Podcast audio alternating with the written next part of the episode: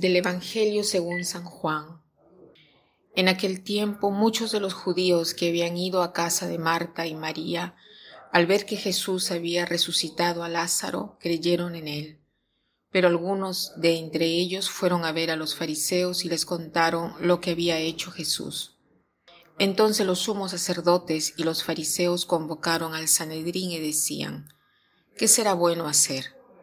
Ese hombre está haciendo muchos prodigios.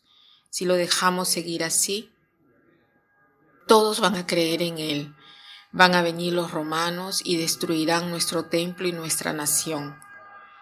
Pero uno de ellos, llamado Caifás, que era sumo sacerdote aquel año, les dijo, Ustedes no saben nada, no comprende que conviene que un solo hombre muera por el pueblo y no que toda la nación perezca?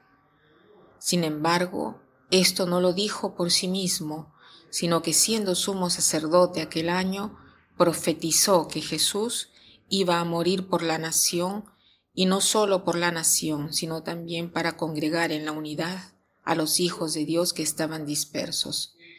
Por lo tanto, desde aquel día tomaron la decisión de matarlo. Por esta razón Jesús ya no andaba públicamente entre los judíos, sino que se retiró a la ciudad de Efraín, en la región contigua al desierto, y allí se quedó con sus discípulos.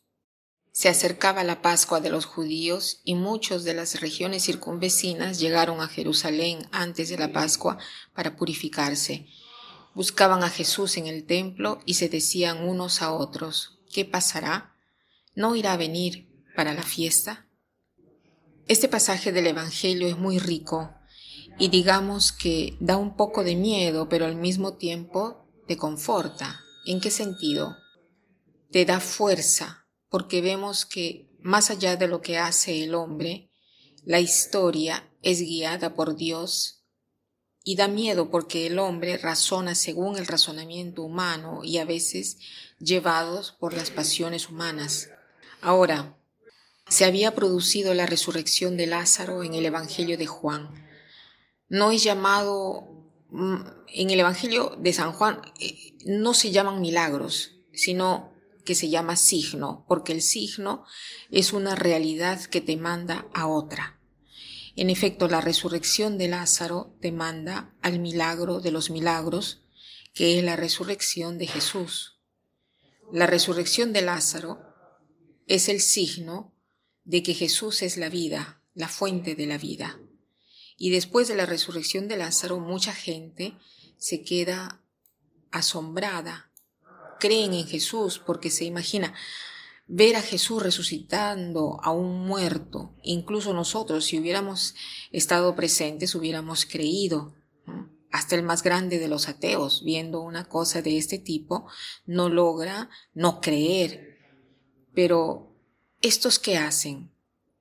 Creen en Jesús, pero se lo cuentan a los fariseos y ellos inmediatamente se alarman porque ven que la forma, que la fama eh, de Jesús crece siempre más y tienen miedo que los romanos les quite el poder completamente a los fariseos y al Sanedrín, o sea, tienen miedo de que los romanos destruyan el templo y a la nación entera.